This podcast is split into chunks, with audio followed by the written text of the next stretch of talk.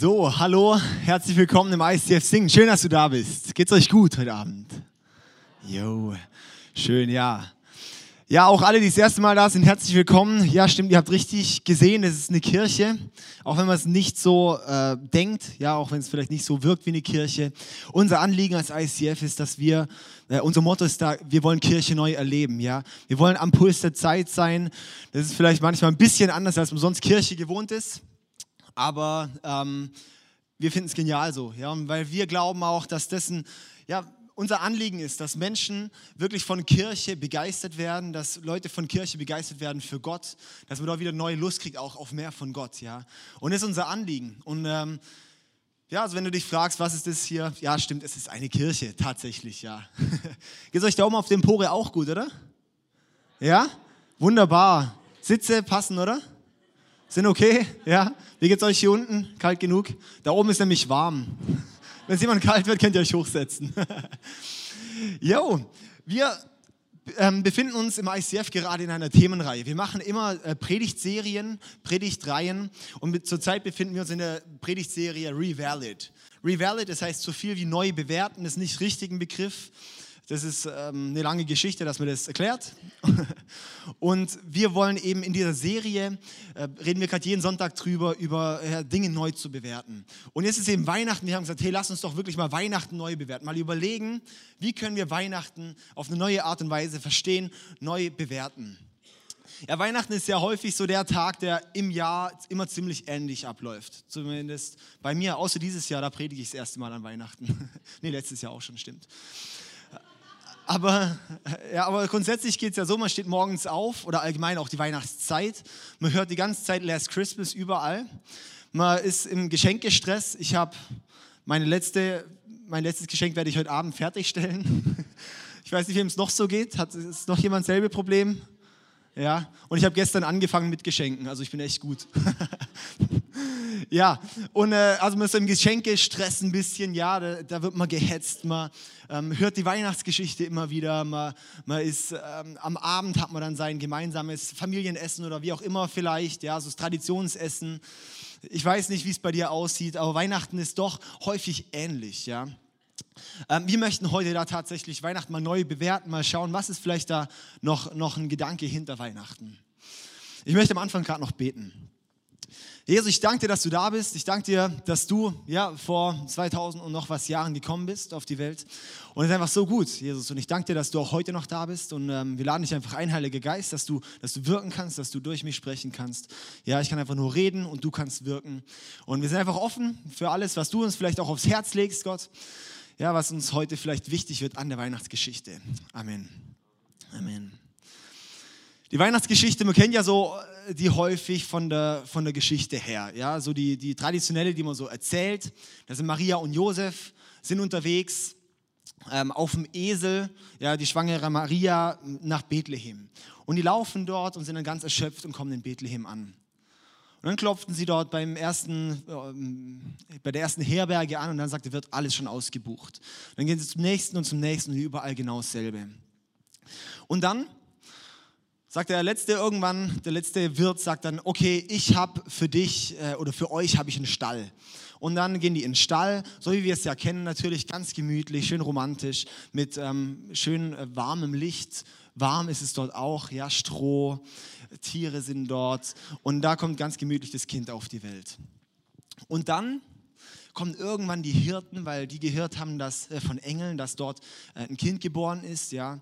Und dann irgendwann äh, kurz drauf, am, am, selben Tag noch, da kommen dann so Sterndeuter, die irgendwo in Arabien am Tag vorher gehört haben, dass sie dann am nächsten Tag da sein sollen.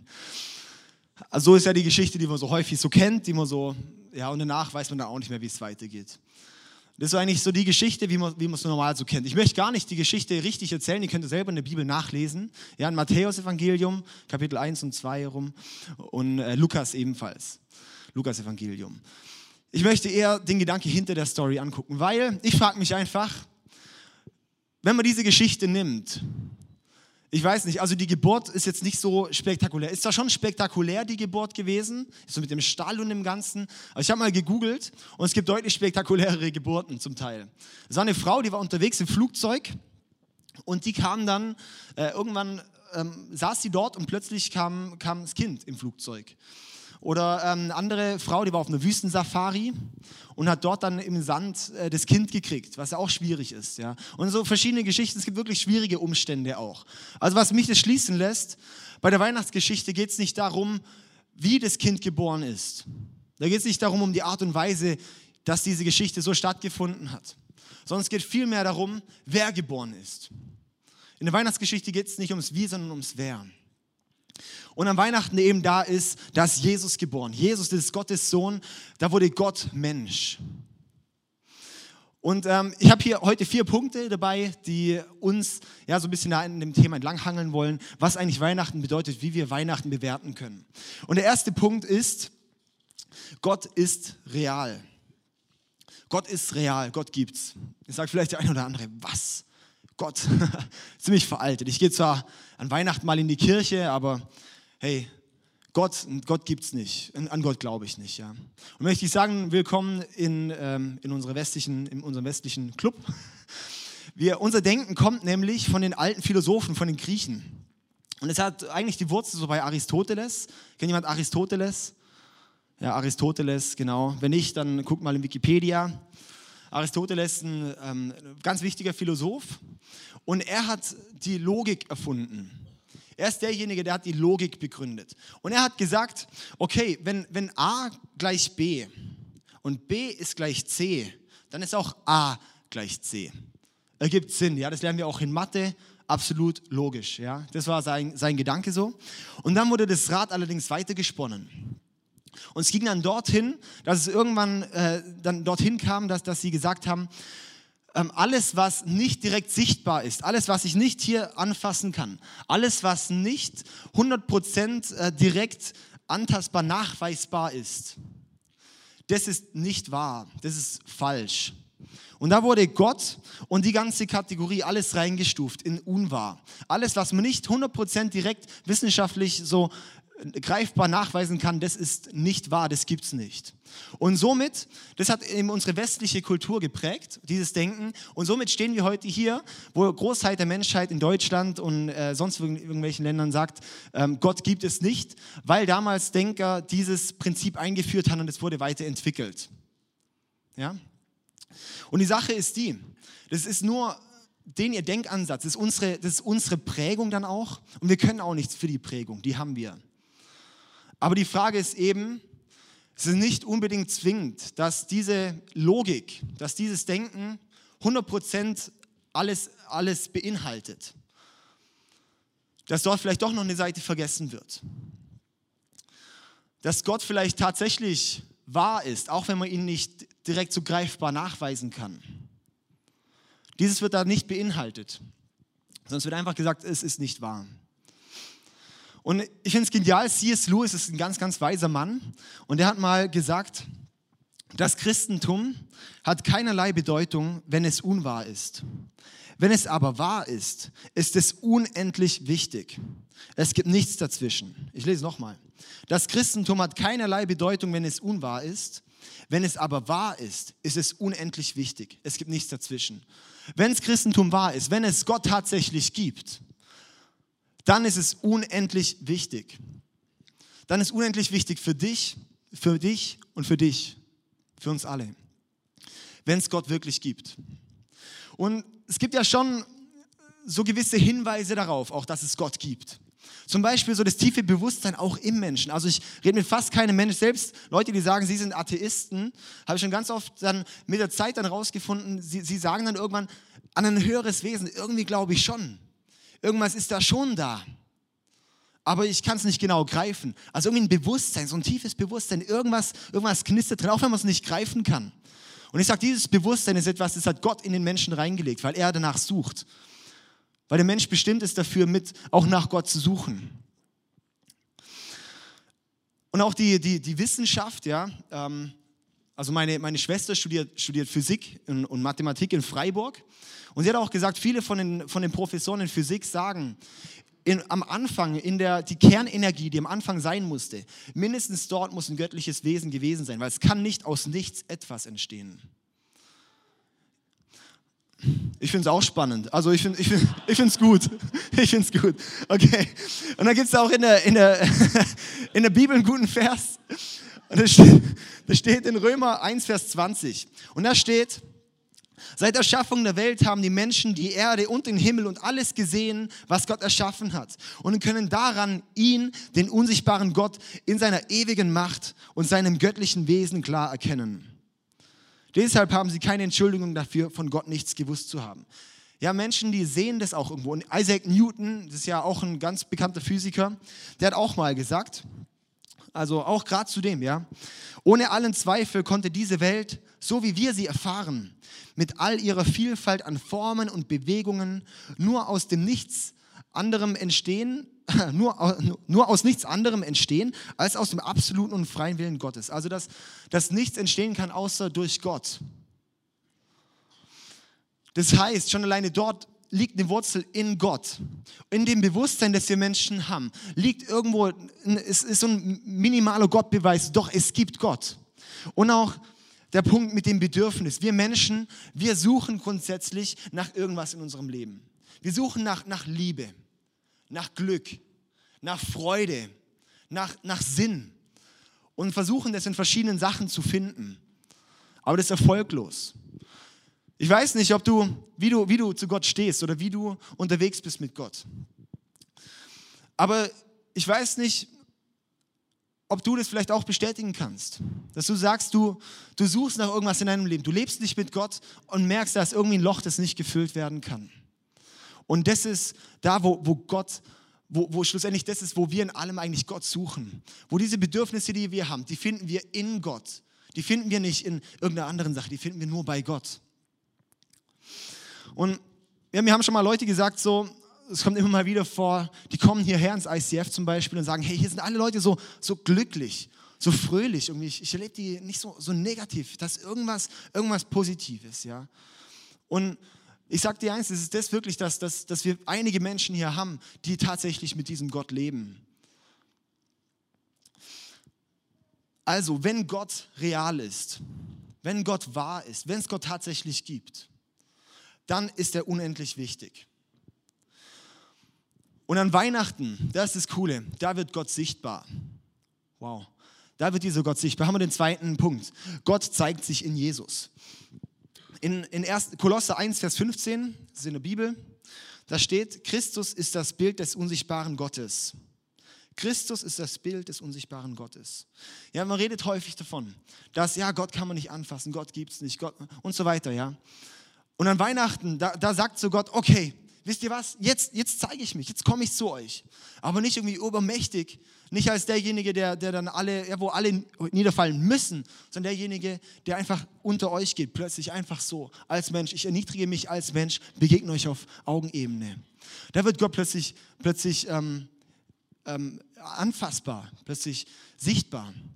Und auch Jesus, ja, also da gibt es ja verschiedene Menschen, die sagen auch wieder, Jesus, der ist ja auch so schlecht begründet, ja. Den gibt es ja gar nicht. Aber auch da kann, kann mir gerne eine Mail schreiben, wenn du da nochmal Fragen hast zu oder auf mich nachher noch zukommen. Und zwar für Jesus, da gibt es unglaublich viele Beweise. Also auch in Schriften, die nicht aus dem Christentum stammen, aus irgendwelchen frühen römischen oder was ich, irgendwelchen Schriften, ist von einem Jesus aus Nazareth ganz häufig die Rede, der Wunder getan hat, der gestorben ist, der gekreuzigt wurde und auferstanden ist. Das ist von nichtchristlichen Schriften ist es niedergelegt und die sagen dort, irgendwas ist da ganz krass an dieser Person. Das heißt, da gibt es so viele außerbiblische Belege. Für ein historisches Schreiben ist es eines der, eines der bestbelegtesten Schriften schlussendlich von den antiken Schriften. Also, Gott ist echt und zeigt sich in Jesus. Gott ist plötzlich. Und jetzt ist eben die Frage, okay, warum kam dieser Jesus? Warum, warum muss dann dieser Jesus kommen? Warum gibt es überhaupt Weihnachten? Und haben hier Punkt 3, Jesus kam für dich. Jesus kam für dich. Ich möchte jetzt veranschaulichen eine Geschichte ähm, von, von Kierkegaard. Ja, das könnt ihr auch mal Wikipedia an. und da geht es um, einen, um einen König und der ist, der ist draußen reiten und trifft dann eine Bäuerin oder sieht eine Bäuerin und verliebt sich so sehr in sie. Und er kommt dann zurück in den Palast und merkt dann so, wow, ich liebe sie so unglaublich, ich habe mich so in sie verschossen. Wie kann ich ihr jetzt nur meine Liebe gestehen? Weil ich will nicht, dass sie irgendwie verfälscht meine Liebe aufnimmt. Und dann kommen seine Berater und sagen, ja, hey, zwingen sie doch einfach, du bist der König, zwingen sie doch einfach, dass sie dich heiraten muss. Und sagt, ja, nee, das, das, das kann ich nicht, ja. Dann weiß ich nicht, ob die Liebe wirklich aus ihr rauskommt. Ob die Liebe echt ist.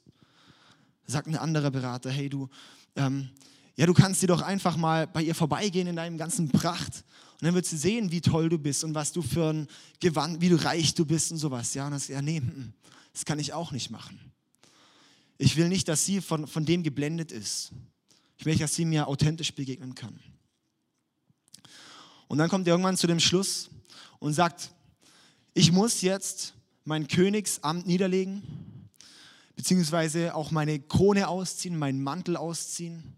Ich muss dieser Frau auf Augenebene begegnen können. Er wird selber dann Landwirt und ist ein Riesenrisiko. Er hat so viel aufgegeben, um ihr zu begegnen. Und er weiß nicht, wie sie regieren, äh, reagieren wird. Er weiß nicht, ob sie die Liebe erwidern wird oder ob sie sagt, nee, ich habe kein Interesse. Und wenn wir das übertragen auf Gott, Gott wollte uns nicht irgendwie blenden. Ja, wenn Gott jetzt plötzlich in einer, als, als Lichtgestalt hier reinkommt, das ist gar keine Frage mehr. Aber das ist dann nicht aus, aus, aus uns raus. Das ist dann nicht aus einer tiefen Überzeugung, aus einer tiefen, ja, ich liebe dich, weil Gott, der hat das größte Interesse, an dir eine Beziehung mit ihm zu haben. Er möchte, er möchte dich lieben und er möchte diese Liebe erwidert bekommen. Er möchte mit dir zusammen leben. Er möchte in deinem Leben Teil sein. Er möchte mit dir zusammen sein. Deshalb kam Jesus. Deshalb kam Jesus auf die Welt, dass wir sozusagen Gott auf, auf derselben Ebene begegnen können, dass wir eine authentische Beziehung zu Gott entwickeln können.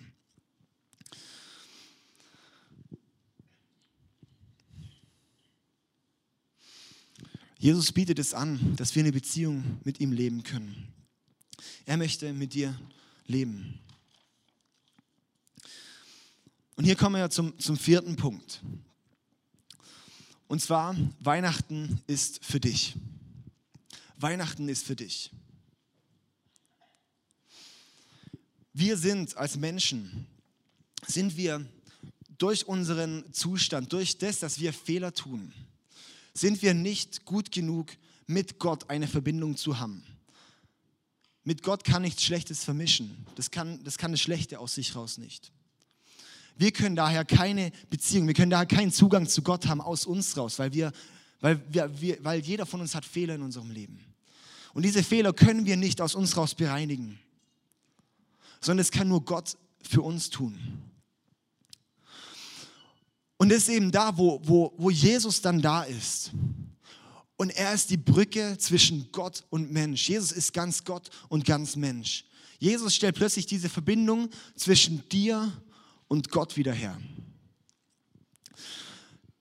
Jesus ist derjenige, der es möglich macht, dass wir Menschen, dass du wieder Zugang zu Gott hast, dass du wieder mit ihm leben kannst, dass du eine Beziehung tatsächlich mit Gott führen kannst. In 1. Johannes 5, Vers 20, da steht, und wir wissen, dass der Sohn Gottes gekommen ist und uns den e- einzig wahren Gott erkennen lässt. Und nun haben wir Gemeinschaft mit dem wahren Gott durch seinen Sohn Jesus Christus. Er ist der wahre Gott und das ewige Leben. Durch Jesus haben wir Zugang zu Gott. Durch Jesus erkennen wir Gott. Durch Jesus haben wir plötzlich die Möglichkeit, eine Beziehung mit Gott zu haben. Wie unglaublich ist das? Und es steht dir heute zur Verfügung. Gott muss nicht dieses ferne Wesen sein, was du nicht greifen kannst. Gott ist so persönlich, Gott ist für dich da. Gott ist sogar so persönlich, dass er sich erniedrigt und sagt, ich werde Mensch.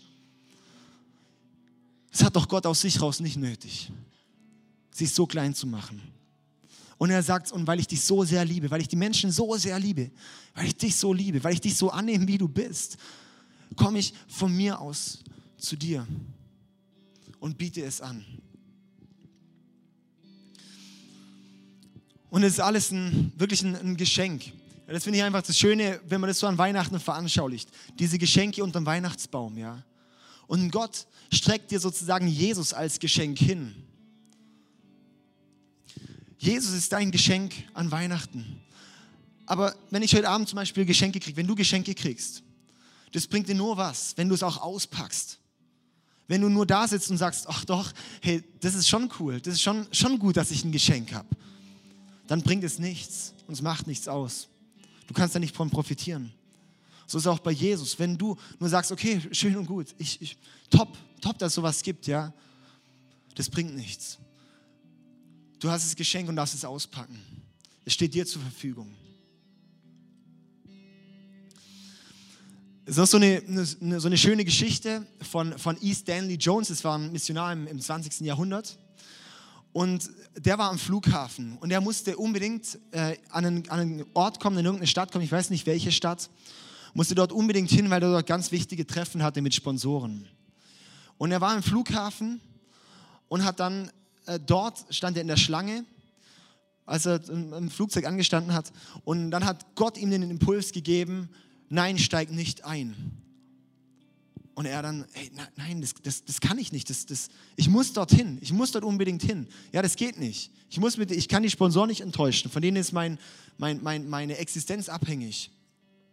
Und sagt Gott, so einen inneren Impuls nochmal, nein, flieg nicht mit. Steig aus oder geh aus der Schlange.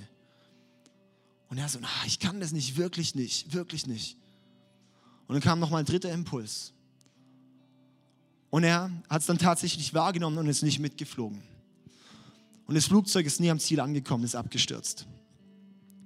Und dann hat die, die Presse dann später von mitbekommen, aha, da war ein E. Stanley Jones, der hat sein, sein, sein, sein Gepäck eingecheckt zuerst, dann wieder ausgecheckt und er ist nicht und er ist nicht mitgeflogen und das Flugzeug ist abgestürzt. Was ist mit diesem Mann los? Da haben sie ihn geinterviewt und haben gefragt, was ist los? Und dann hat er, hat er gesagt, ähm, ja, mir hat Gott gesagt, ich soll nicht mitfliegen. Und dann die so, ah, was und wie? Und doch, tatsächlich, Gott hat es gesagt. Und dann die, hat die Presse weitergefragt und hat gesagt, okay, also du willst jetzt sagen, dass Gott dich liebt und die anderen alle nicht, deshalb lässt er sie alle sterben. Und dann hat er gesagt, nein, ich bin nur der Einzige, der auf Gott hören wollte. Ich bin nur der Einzige, der auf Gott hören will. Und so ist es. Wir, du hast die Möglichkeit, auf Gott zuzugehen, dieses Geschenk anzunehmen. Du hast die Möglichkeit, wirklich auch, dass, dass Gott mit dir in deinem Leben lebt. Dass Gott mit dir unterwegs ist. Deshalb ist Jesus gekommen, dass er zeigt, ich für eine Beziehung mit dir, ich möchte mit dir zusammen leben. Dafür ist Weihnachten da. Und ich weiß nicht, wo du an welchem Punkt du heute stehst. Vielleicht ist es heute bei dir dran, zu sagen, ja, okay, Gott, ich nehme dieses Geschenk an. Heute hat Weihnachten eine Bedeutung für mich. Heute möchte ich den Schritt tun und sagen, doch, ich möchte meinen Weihnachten neu bewerten, meinem Weihnachten einen neuen Wert geben, indem ich begreife, was Jesus tatsächlich getan hat. Dass ich nicht das Ganze drumherum sehe, dass ich nicht die Geschichte sehe, wie das Kind geboren ist und alles, sondern dass Jesus kam für mich, weil, er, weil Gott mich so sehr liebt.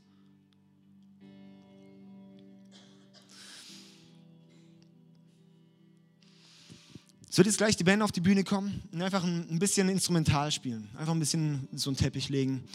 Und ich möchte dir ein bisschen Zeit geben, einfach drüber nachzudenken, über die Frage, was du von den Punkten mitnimmst. Die vier Punkte waren, Gott ist echt. Gott zeigt sich in Jesus. Jesus ist für dich gekommen und Weihnachten ist für dich. Und dann komme ich nachher nochmal auf die Bühne und möchte einfach mit euch beten.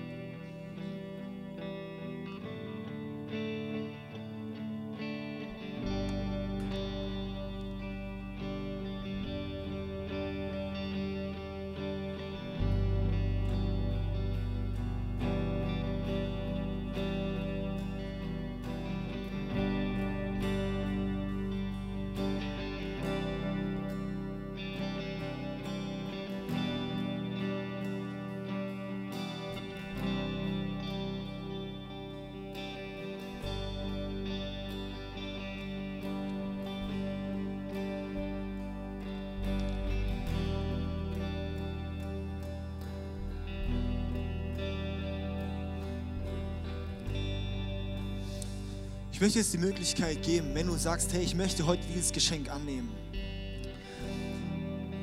Das, das ist ein Gebet entfernt. Und ich, ja, ich möchte das einfach vorbeten, ich möchte es einfach mal beten. Und wenn es dir auf dem Herzen liegt, auch zu sagen, ja Gott, heute möchte ich dich annehmen. Heute möchte ich dieses Geschenk annehmen. Heute möchte ich, Jesus, diese Beziehung mit dir eintreten. Dann bete doch einfach, einfach mir nach. Jesus, ich danke dir, dass du mich liebst. Und ich danke dir, dass du für mich auf die Welt gekommen bist. Ich danke dir, dass du mich siehst mit all meinen Fehlern und Schwächen. Und ich danke dir, dass du mir vergibst und mich einfach annimmst. Jesus, ich möchte dir heute alles hingeben. Ich gebe dir meine Sorgen, meine Fragen. Ich möchte dir heute mein Leben geben, weil du für mich gekommen bist. Jesus, ich möchte heute anfangen, mit dir zu leben. Zeig du mir den Weg, den ich jetzt gehen soll und was das konkret für mich bedeutet. Danke für Weihnachten. Amen. Amen. Wir werden jetzt eine Zeit haben, wo wir einfach noch, noch Gott anbeten wollen. Wir wollen Lieder singen. Und ähm, wenn du Gebet willst, da werden drüben auch gleich Leute stehen. Wir wollen einfach für euch beten. Wenn du auch noch Fragen dazu hast oder ähm, ja, sagst, hey, irgendwie dieses Gebet, ich möchte das irgendwie noch mit jemandem nochmal noch mal, noch mal, noch mal beten oder nochmal drüber reden, dann komm einfach zu uns drüben und äh, wir möchten einfach für dich da sein. Das können wir zusammen aufstehen. In no other name.